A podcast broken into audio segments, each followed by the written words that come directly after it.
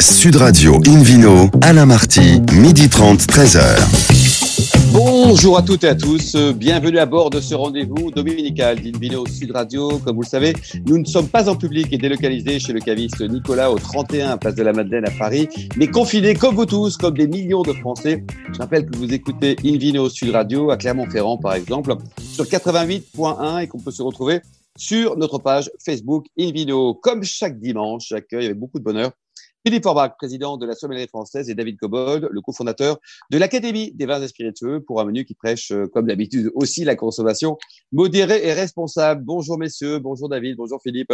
Bonjour Alain, bonjour. Bonjour David Cobold, comment s'est passé votre 1er mai? Vous avez célébré à la fois le muguet, mais également le sauterne. Tout s'est bien passé Grâce à mon, mon, pote Olivier Borneuf, euh, qui a inauguré le World Sauterne Day, ou la journée mondiale du sauterne en bon français, euh, on a goûté des sauternes, on a écouté des, producteurs de sauternes parler, on a écouté des barman faire des cocktails. C'était, il y avait trois euh, webinaires qui duraient une heure et demie chacun. Chacun était plein, 100 personnes maximum dans chaque euh, séance. C'était à la fois très amusant, très instructif et, c'est, j'espère, un, très bon geste pour le vin de sauterne. Oui, pour promouvoir. Quoi. Donc tout ça avec modération, mais c'est vrai qu'ils ont du mal. Beaucoup de modération parce que le sauterne, on n'en boit pas à 2 litres, hein, donc on, on, le lampe avec délectation, avec douceur et avec lenteur. Et c'est, Philippe Forbrac, votre meilleur souvenir de dégustation d'un, sauterne, c'était quoi par exemple, Philippe? Le, meilleur, c'est vraisemblablement Iken 1899. Mais ah bah, il faut nous appeler ce jour-là, Philippe. il faut nous appeler, on se désolé, je ne, je ne peux partager avec vous que, qu'à travers le réseau, comme on dit, parce que la, la, bouteille est bien, bien, sûr rare et finie depuis longtemps pour, en ce qui me concerne. Non, par contre, pour le 1er mai, je me suis permis d'ouvrir pour fêter cette journée consacrée au Sauterne un Suiduiro 2014. Ah, donc c'est encore jeune, mais c'est vraiment génial. Et j'ai pris très simplement un, peu de fromage bleu avec, un peu de pain oh grillé. Et, et, et, ce qu'il faut dire aussi, c'est que même si euh, il faut boire du Sauterne comme le reste avec modération, il y a, on peut acheter du Sauterne notamment, et c'est très utile, en demi-bouteille. Oui, bien Quand on est même à deux, à trois, on en goûte, on en goûte un petit peu, etc. D'abord, ça fait plaisir et ça aide les gens de sauter, notamment. Et les vignerons, quoi. Vous avez offert quand même du, du buguet, quand même, tous les deux, là, David, David et Philippe. Vous n'êtes pas limité au sauterne, quand même. Ben, moi, hein je n'aime pas le muguet. J'ai plein, j'ai plein de rosiers en fleurs. J'ai fait des bouquets de roses. Bon, très bien. Alors, pour commencer cette émission spéciale Muguet, Invino Sud Radio, donc a le plaisir de retrouver Jérôme Greco, propriétaire, copropriétaire du domaine de la Biscarelle à Châteauneuf du Pape. Bonjour Jérôme. Bonjour l'équipe. Bonjour Alain. Tout se passe bien là, votre confinement. Vous êtes euh, dans votre vignoble. Hein. Vous êtes un, confiné heureux, Jérôme. Hein oui, bah, de toute façon, pour nous, ça change pas grand-chose. Hein. Euh, on est euh, confiné dans nos vignes, mais de toute façon, on est seul. on a un hectare pour nous et on risque rien. On est bien. Et tout va bien. Voilà. Et vous êtes heureux. Alors, racontez-nous votre histoire de vin. C'est toujours étonnant les parcours. Au départ, vous n'êtes pas du tout vigneron. Vous êtes à la fois pompier volontaire et salarié d'une société Vinci Autoroute. Racontez-nous. Ouais, c'est ça. En fait, euh, moi, je ne viens pas du tout de ce milieu-là. Euh, donc, euh, avec euh, mon épouse, on, faisait, on avait chacun notre métier. Euh, elle, elle était comptable. Moi, j'étais chez Vinci Autoroute, pompier volontaire en parallèle. Et donc, je travaillais quand même mon beau-père pendant à peu près une bonne quinzaine d'années, pendant mes congés et mes jours de repos. Et quand la question de la succession s'est posée, ben, on a franchi le cap. Quoi. Voilà. Et alors, donc, vous avez carrément changé de vie, quoi. C'est, et quand on ah part à zéro, vous aviez quel âge, vous aviez, vous n'êtes pas vieux, Jérôme, vous aviez quel âge à l'époque? J'avais 34 euh, ans. 34 ans, et vous êtes parti apprendre concrètement le vin, même si via le beau-père, vous aviez quelques, ben, quelques, bases, on va dire. Alors, mon beau-père était euh, un vigneron, euh, entre guillemets, à l'ancienne, c'est-à-dire c'était un vrai passionné de ses terres. Euh, il faisait son vin, qui vendait au négoce, mais tout ce qui était administratif, tout ça, c'était pas son truc. Et moi, j'ai appris avec lui. Donc, ce que j'ai appris, j'ai appris que le bon côté du métier, c'est-à-dire euh, travailler dans les terres, mais ne pas ouvrir la boîte aux lettres. Quoi. Voilà. et, euh, Alors, vous, êtes euh, vigneron, vous êtes vigneron aujourd'hui, Jérôme, et, quel vigneron? Mais vous êtes toujours resté pompier dans le cœur. Votre cœur hein, souffle. Ah, ben c'est une passion, en fait. Hein, ça, c'est sûr. c'est quelque chose qu'on ne fait pas parce que on est obligé de le faire euh, ou euh, c'est pas un vrai choix. Voilà, c'est vraiment une passion quoi. Moi, j'ai Allez, on embrasse tous les, les pompiers de France qui écoutent. et voilà, On embrasse tous les pompiers de France, des gens formidables qui écoutent Invino Sud Radio, David Cobol. Est-ce qu'il y a beaucoup de, de néo-vignerons, des gens comme Jérôme, qui ont un métier et puis qui, sur le à 30 ans, 40 ans ou 50 ans, changent de vie, non pas pour acheter un vignoble en plus, hein, mais pour vraiment vivre de la vigne? Est-ce que c'est fréquent ça, David, ou pas? Si, c'est assez fréquent. Alors, j'ai absolument pas de statistiques pour montrer euh, à quel point c'est important, mais j'entends des histoires comme ça un peu dans toutes les régions. Alors, soit c'est par passion, soit c'est un mix de passion et d'opportunités familiales, comme le, cas de, comme le cas de Jérôme. Il vient de mmh. décrire très bien ce qui est assez courant, c'est-à-dire que euh, un compagnonnage ou un compagnon, compagne, une femme ou, mari euh, hérite d'une propriété, et ensuite, on dit qu'est-ce qu'on fait? Est-ce qu'on et qu'il faut s'en occuper exploite? Et est-ce eh qu'on change de vie? Et, pas mal de, je, connais des cas dans presque toutes les régions françaises de ça. Jérôme, vous avez combien d'hectares au total? C'est une entreprise, euh, on va dire, familiale, ça on l'a bien compris, mais également artisanale au sens noble du terme. Combien d'hectares et quelles appellations Oui, on a, on a 15 hectares en fait. Donc euh, 5 en Châteauneuf, 8 en Côte-du-Rhône et 2 en, en de France. En vin de France, oui. Euh, Philippe Orbach, alors on a déjà parlé récemment hein, de cette belle appellation. Exactement. Châteauneuf-du-Pape. Vous nous rappelez quand même quelques caractéristiques pour les, les vilains auditeurs qui auraient oublié ben, C'est une appellation euh, ancienne d'abord, hein, parce que c'est on est euh, dans un secteur qui a toujours été euh, un secteur habité, si on veut, depuis l'époque gallo-romaine. Euh, et puis les papes en Avignon, c'est le XIVe siècle. Donc c'est vrai que la légende vient de cette époque même si finalement le, le vignoble s'est développé un petit peu dans, dans, la foulée de cette époque-là et pas spécialement à cette époque-là. Aujourd'hui, on fait euh, du vin sur 3500 euh, hectares à peu près, essentiellement du rouge, alors qu'à une époque, le, le, blanc était quand même aussi très, très, très présent, beaucoup plus qu'aujourd'hui, parce que le sol dans le plateau de Châteauneuf est plutôt du calcaire, dont mmh. on extrait d'ailleurs des blocs qu'on faisait brûler pour faire de la chaux, d'où le nom d'ailleurs Châteauneuf calcernier, qui a changé à la fin du 19e siècle pour devenir pape. du pape et qui aujourd'hui fait la réputation effectivement des grands vins rouges, David Cobold, de cette région. Philippe nous parle avec toujours beaucoup de passion des, des, des vins rouges. Un, mot peut-être sur les blancs de Châteauneuf-du-Pape. David Cobold, vous les appréciez? Oui, euh, ils sont très minoritaires. C'est pas vraiment ce que je préfère à Châteauneuf-du-Pape. Je pense que vraiment, c'est une question de climat. Euh, même si on peut faire de très beaux blancs, il y a quelques producteurs qui font du, du d'excellents blancs. Euh, notamment avec la roussanne, par exemple, ou d'autres cépages, mais c'est pas c'est pas la spécialité. Moi, dans un blanc, je préfère la fraîcheur et, on le trouve plus difficilement dans le sud que dans le nord. Ça me paraît assez logique. Jérôme, on revient vers vous. On va faire un petit zoom sur un cépage dont on parle pas tous les jours, le, le cinsault. Euh, vous l'affectionnez tout particulièrement. Qu'est-ce qu'on peut produire comme type de vin et du cinsault Du blanc, du rouge, du rosé plutôt? Dites-nous. Alors moi, le cinsault, c'est mon cépage préféré. Euh, ça tombe bien. Euh, je pense que c'est le cépage préféré des vendangeurs aussi parce que ça pourrait être un très très bon raisin de table. Euh, C'est vraiment c'est des gros grains euh, très juteux et plein de sucre. Euh, en fait, on s'en sert, je crois, aujourd'hui principalement pour faire des rosés, mais nous on en fait du rouge. Voilà. Ah, vous en faites du rouge, vous? Oui. Alors nous, on n'est pas sur l'appellation Châteauneuf à ce moment-là, et comme c'est un monocépage, on est en Veine de France, puisqu'en Côte-du-Rhône, on ne peut pas faire de monocépage. Euh, donc voilà, c'est un c'est un cépage où euh, on a plus de plaisir à le boire que avec modération. Chose, Voilà, Mais bon, on beaucoup quand même, c'est un, vin plaisir, un vin canac, comme dirait Philippe Orbach. David Cobol, l'origine, la génétique du cinceau, vous qui êtes expert en sexologie euh, de, de la vie. voilà. Alors, je n'ai pas préparé ce sujet. Là, vous me posez une sacrée colle, Alain. Mais je vais réviser après la semaine prochaine. Je Pour la prochaine tout fois, sur, l'ancêtre de cinceau. Mais c'est un très vieux cépage euh, du sud euh, probablement autochtone à la France, mais on ne sait pas, euh, mais qui a été assez peu exploité récemment et, et j'ignore un peu pourquoi, sauf pour faire des rosés. Alors que ça peut faire des très grands rouges. Le cas de Jérôme, c'est un cas, je pense, dans le Languedoc à, à, Minervois, à Claude de qui fait un magnifique euh, pur cinceau.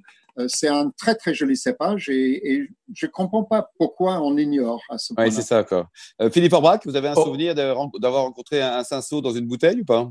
Oui, oui, bien entendu. C'est un cépage vraisemblablement originaire de Provence euh, qui fait effectivement euh, les beaux jours, notamment des rosés dans l'assemblage. On en trouve euh, dans le Languedoc, effectivement, pas tellement dans, le Roussillon. et puis dans le sud de la vallée du Rhône, il y a une appellation qui ont produit d'ailleurs de très jolis en rosé également à côté de, chez, chez Jérôme, c'est Tabel, où avec les cinceaux et grenaches donne effectivement un assemblage superbe, qui, qui, est fameux depuis très longtemps. Jérôme, au niveau de, votre vinification, vous travaillez avec des, cuves, des cuves en béton, c'est ça? C'est un choix? Oui, on travaille avec des cuves béton, béton brut. Ouais, c'est pour garder une certaine euh, franchise du vin, quoi. Garder vraiment que le goût du vin, ne pas apporter autre chose. Euh, alors, ça, en plus, on est en vendange entière, on en est raflé. Qu'est-ce que euh, c'est qu'une vendange entière? Là Racontez-nous là. Vous prenez le raisin, vous embêtez pas, vous mettez tout dans la cuve et puis on verra ce qui se passe. Avec avec les vendangeurs. Hein. Avec, les, vendangeurs. Surtout s'ils sont anglais. Quoi. Ouais. Surtout s'ils sont anglais, les vendangeurs, on les met dedans. C'est ça. Et, euh, en fait, ils parlent français après, après la fermentation, c'est ça Après la fermentation, ils parlent français, quoi. Non, la vendangeur entière, oui, c'est mettre, euh, bah, l'image, c'est de mettre la grappe en entier, quoi. Et euh, dans des cuves béton, et euh, euh, c'est quelque chose qui a été assez abandonné euh, parce que ça plaisait pas forcément à la presse internationale. Mais nous, en fait, euh, c'est pas ce qui nous dérange la presse internationale, donc on a préféré garder notre façon de faire. Et, et on est plutôt content. Alors c'est vrai que c'est des vins qui se révèlent un peu avec l'âge. Il faut pas être très pressé. Donc c'est la vente. Voilà, c'est ça. Il faut les attendre, quoi. Philippe Forbach, vous en pensez quoi? Donc, c'est ces vins, il y a quoi? Euh, C'est pas des cépages tardifs, c'est une, une, façon de vinifier qui, qui amène un, certain temps, non? Exactement, il faut plus de temps pour se révéler. Effectivement, comme on extrait moins avec euh, le raisin qui passe entier, euh, on, on, a un peu plus de, de, de, de temps d'attente. Mais ce qui est intéressant, c'est que c'est finalement la plus vieille façon de faire du, du, vin. Euh, eh avant de maîtriser aujourd'hui les raflages, pas les raflages, les grappages et tout ça, on mettait des grappes dans, dans, dans, dans des jarres ou, ou, dans des cavités et ça fermentait comme ça. Et c'est comme ça qu'on a appris à faire le vin. Et je trouve que ça, apporte, ça apporte de la fraîcheur et de la structure, mais en modération. Et donc, c'est très intéressant pour l'équilibre des vins. Euh, c'est très utilisé en Bourgogne, y compris dans des très grands domaines euh, en Beaujolais aussi, mais c'est assez rare à Châteauneuf-du-Pape et je trouve que la fraîcheur des vins de Jérôme doit beaucoup à cette technique-là. À cette technique-là. Jérôme, pour terminer, donc côté, côté business, c'est compliqué pour vous en ce moment, tout est à l'arrêt. Il faut soutenir le vignoble français. Euh, vous avez fait appel également au prêt garanti par BPI France, c'est ça? Oui, oui, on a fait appel au prêt euh, parce qu'en fait, euh, oui, on est plus qu'à l'arrêt, on est à zéro en fait. Et donc, on se demande quand est-ce que ça va reprendre. sur l'export, bon, ben, c'est pas du tout. Sur la France, on se dit que c'est pas avant euh, septembre et avec des encaissements décembre. il y a du boulot. On va vous aider, on va vous soutenir. Il faut vous aider, Jérôme. Merci, merci Jérôme. Merci également à vous, Philippe Forbach et David Cobold. Invino Sud Radio marque une courte pause et puis ensuite cap sur deux belles appellations, Fronton et Riesling. Sud Radio Invino, Alain Marty, midi 30, 13h. In vidéo Sud Radio, le retour. J'en profite pour rappeler aux auditeurs qu'ils peuvent euh, nous indiquer leurs vignerons chouchous, favoris, leur coup de cœur sur notre page Facebook In Vidéo. Et ensuite, on va les contacter pour les inviter à l'antenne pour nous parler de leur joli vignoble. David Cobold, direction Fronton ce beau dimanche. Euh, rien à voir avec la pelote basque, je suppose. Euh, non, mais quand même, Fronton, je ne sais pas quelle est l'origine étymologique du mot, mais c'était une cité romaine. Hein. On est à une demi-heure à peu près au nord de Toulouse par la, par la route et à, peu près 20-25 minutes au sud de Montauban. Je vous rappelle quand même qu'on ne devrait jamais quitter Montauban. Ne jamais quitter Montauban. On a le, temps pendant ce confinement de réviser nos classiques. Ouais, voilà, prononcé par Lino Ventura dans Les Tontons Flingueurs, bien sûr. Alors, euh, Fronton, c'est une petite appellation. Enfin, la surface totale, c'est 2400 hectares, mais tout n'est pas planté. Il se situe entre les deux, la rivière Tarn et la fleuve Garonne, euh, la Tarn étant un affluent de la Garonne, sur des plateaux euh, constitués en terrasses qui ont été les anciens lits du Tarn lorsqu'il a fait des méandres avant de joindre son cours actuel. Donc, on a des sols de, galets, de sable, de grave, euh, avec mêlé à de l'argile. Fronton en tant qu'appellation est assez récente, c'est-à-dire qu'a accédé au statut d'AOC en 75. Avant, c'était d'abord un vin de pays, puis un VDQS. Euh, on a longtemps appelé ça le, vin de Toulouse parce que c'est proche de Toulouse, mais en réalité, quand on va dans des bars à vin à Toulouse, on voit beaucoup de vins de Languedoc et assez peu de fronton. Euh, nul n'est profite dans son pays. Alors, il est très particulier ce vin, euh, rouge ou rosé, puisque même si on peut faire techniquement un blanc avec des cépages rouges en faisant un blanc de noir, euh, il n'y a pas d'appellation fronton blanc. Euh, le cépage Et pourquoi, David Pourquoi il n'y en a pas? Bon, c'est comme ça. Ben, c'est comme ça, c'est un fait historique. Je pense que ça a évolué dans le temps et lorsqu'on a statué sur les appellations, on a décidé de se concentrer sur, rouge, rosé. Et, et, ce pourquoi euh, il y a un cépage dominant à Fronton qu'on trouve presque nulle part ailleurs, sauf dans les pays vendéens, c'est la négrette.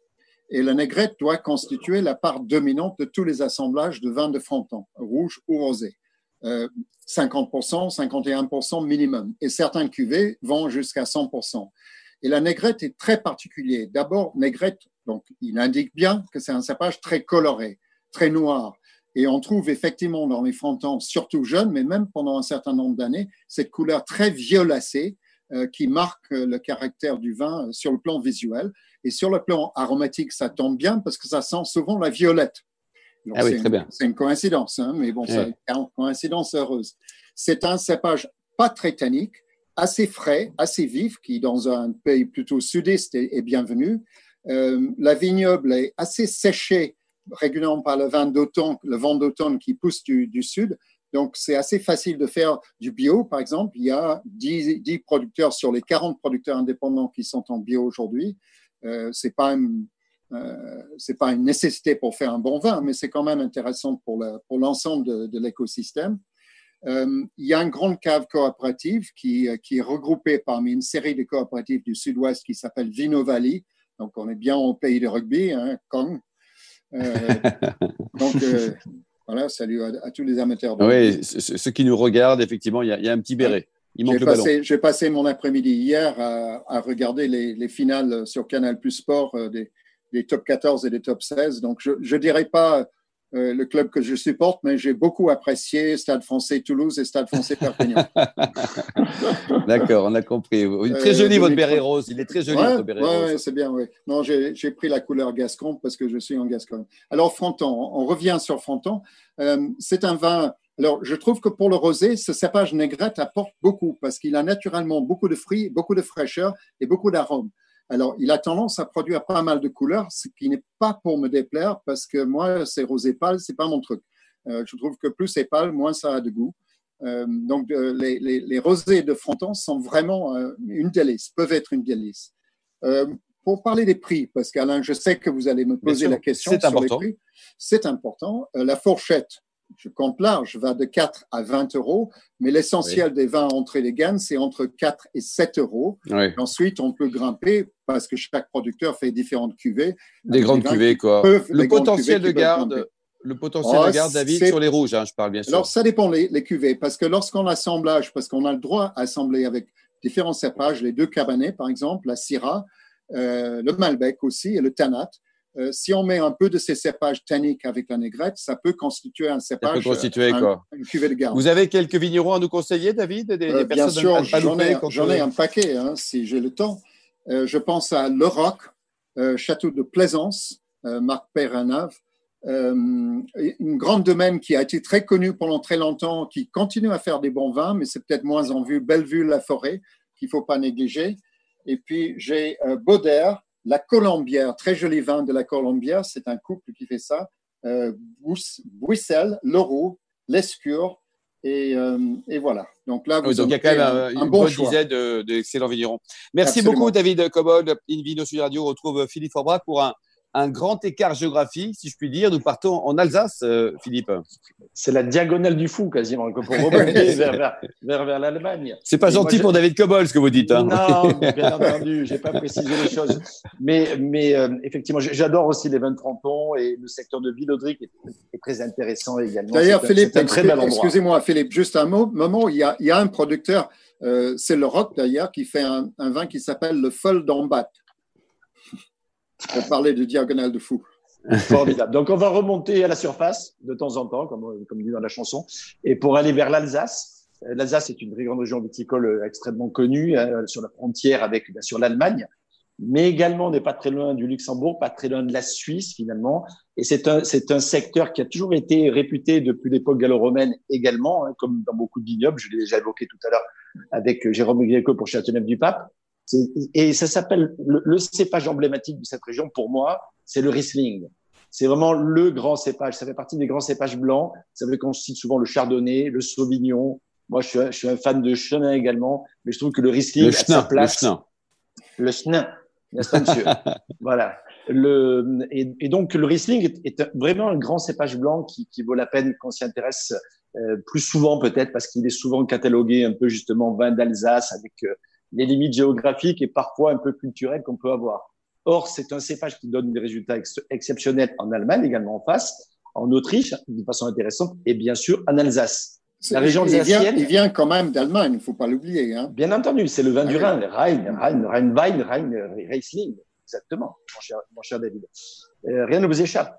L'Alsace, c'est 120 km de vignobles, euh, de Tann à Malernheim. C'est des forêts, c'est des coteaux, euh, c'est des vallons, c'est des villages également extrêmement beaux, souvent très fleuris.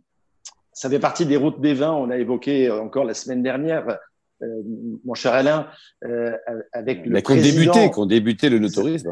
Exactement. Avec Hervé Novelli, le président du, du, comité supérieur de, de l'onotourisme, euh, où, où, finalement est né vraisemblablement les routes des vins, c'est organisé pour ça. Et les vignerons sont accueillants. Le Riesling, c'est un cépage blanc, donc, euh, qui donne des vins euh, assez incisifs, super intéressants. Moi, même s'il peut se vinifier en vendange tardive, voire en sélection de Grenoble, et donc donner des vins avec du sucre résiduel, je trouve que la version euh, en, sec, donc sans sucre résiduel, est juste euh, exceptionnelle en termes de gastronomie parce qu'on on, on, rentre dans des arômes qui sont au-delà du fruit qu'on peut percevoir quand il est jeune, mais sur du floral, sur une dégradation euh, minérale. Alors le terme va, faire bondir certains qui, qui, qui, ont la limite de ça, mais néanmoins cette sensation un petit peu particulière qui, qui évoque la pierre et le, et le, le Riesling est assez aussi sensible au type de sol sur lequel il pousse. Ce qui, a, ce qui donne effectivement une facette de Riesling extrêmement intéressante, à la fois en termes d'acidité,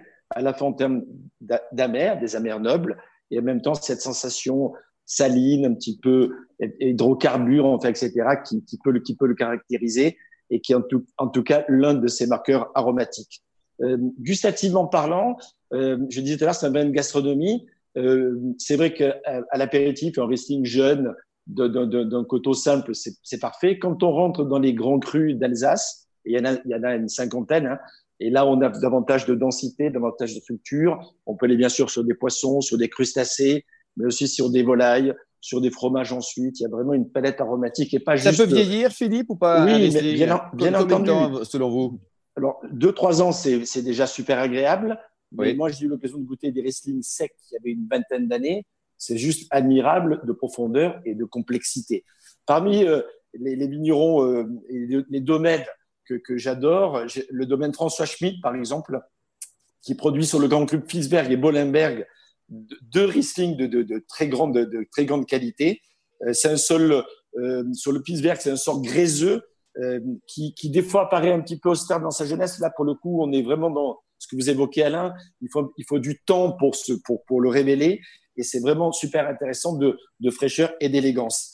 Euh, parmi les grands domaines ou les grandes maisons, la famille Hugel est réputée pour eh notamment ses vendanges tardives et ses sélections de Grenoble. Mais j'ai goûté il n'y a pas très longtemps avec Serge Dups leur, leur sec, qui est juste admirable. Alors, qui est Serge Dups Serge Dups, qui est un de mes confrères meilleurs sommeliers du monde et qui exerce, qui a exercé très longtemps, mais qui continue d'exercer un peu plus à mi-temps aujourd'hui à l'auberge de Lille, à Ilhausen, en Alsace, chez les frères Eberlin. Et c'est un, un, un, des grands, bien entendu, il est alsacien, il a, il a géré la, la carte d'un restaurant qui a eu trois étoiles pendant plus de 50 ans. Ouais, c'est génial. Il a une carte des vins d'Alsace qui est la référence mondiale quasiment de l'Alsace. Et j'ai goûté avec lui donc un Riesling de chez Hugel. C'est un Riesling qui avait une dizaine d'années sur, sur, avec des crustacés légèrement euh, parfumés au curry. C'était juste admirable. Le domaine Days, qui fait partie aussi euh, des légendes, même s'il a plutôt eu tendance ces dernières années à faire des assemblages de cépages, c'est assez original. Il fait aussi un Riesling qui, qui, je trouve, remarquable. Et mon coup de cœur sur les grandes maisons, vraisemblablement, va à la maison de Trimbach, qui fait des, des, des Riesling admirables. Le Clos Saint-Thune, notamment, euh, est, est, une des références absolues de, de, de grands Riesling secs avec une droiture, une tension, ce qu'on aime finalement de le vin, c'est-à-dire de l'émotion, ouais. des sensations, de, de, de, la longueur et un épanouissement vers, vers une belle gastronomie. Euh, David Cobol, vous en pensez quoi, vous, des Riesling allemands plutôt? Alors, Ou moi, je pense beaucoup de bien de Riesling. Je suis comme Philippe, je suis un fan, fan de ce cépage. C'est un très, très grand cépage. Euh, J'aime beaucoup les, les, les, vins de la Moselle euh, allemande en particulier, mais je dirais que le style en Alsace que je préfère, c'est plutôt le style de la, de la maison Paul Blanc. Euh, pour moi, les vins de Trimbach, j'ai beaucoup trop d'hydrocarbures, ces arômes de paraffine, de pétrole, que personnellement, je, je n'aime pas dans le Riesling. Ouais, c'est pas très vendeur en plus. Quand on connaît non, pas le vin, et puis on se je dit, trouve, que c'est un c'est même un défaut. Quand c'est poussé à l'extrême, c'est un défaut. Ça, ça me gêne. Euh, je sens plus le fruit, je sens plus, et en plus, ça donne une texture herbacée qui est, dé- qui est agressive.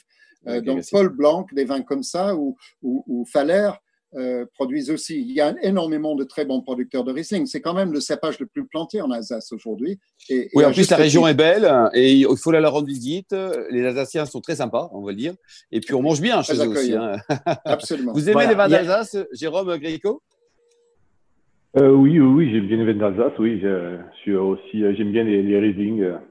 Ouais. Je suis assez d'accord avec tout ce qui vient de dire. Donc, vous êtes un- une star de la vallée du Rhône, mais ouverte à toutes les régions, en tout cas, hein, c'est ça Ah oui, oui, oui. J'aime bien, euh, général, on est un peu des, fa- des fans de, de Chenin, en fait, nous aussi. hein. Merci Ah beaucoup, ouais. merci beaucoup Philippe Orbach, merci à vous Jérôme Gréco, David Cobol et aux millions d'amateurs de vin qui nous écoutent chaque week-end. Fin de ce numéro de Invino Sud Radio. Pour en savoir plus, rendez-vous sur sudradio.fr, invinoradio.tv ou notre page Facebook. Invino, on se retrouve samedi à 12h30, hein, non pas chez le caviste Nicolas, mais confiné chez nous. D'ici là, excellent déjeuner, restez fidèles à Sud Radio et à tous les vignerons de France. hein. et n'oubliez jamais, respectez, respectez la plus grande des modérations. Salut, à samedi. Sud Radio. Invino.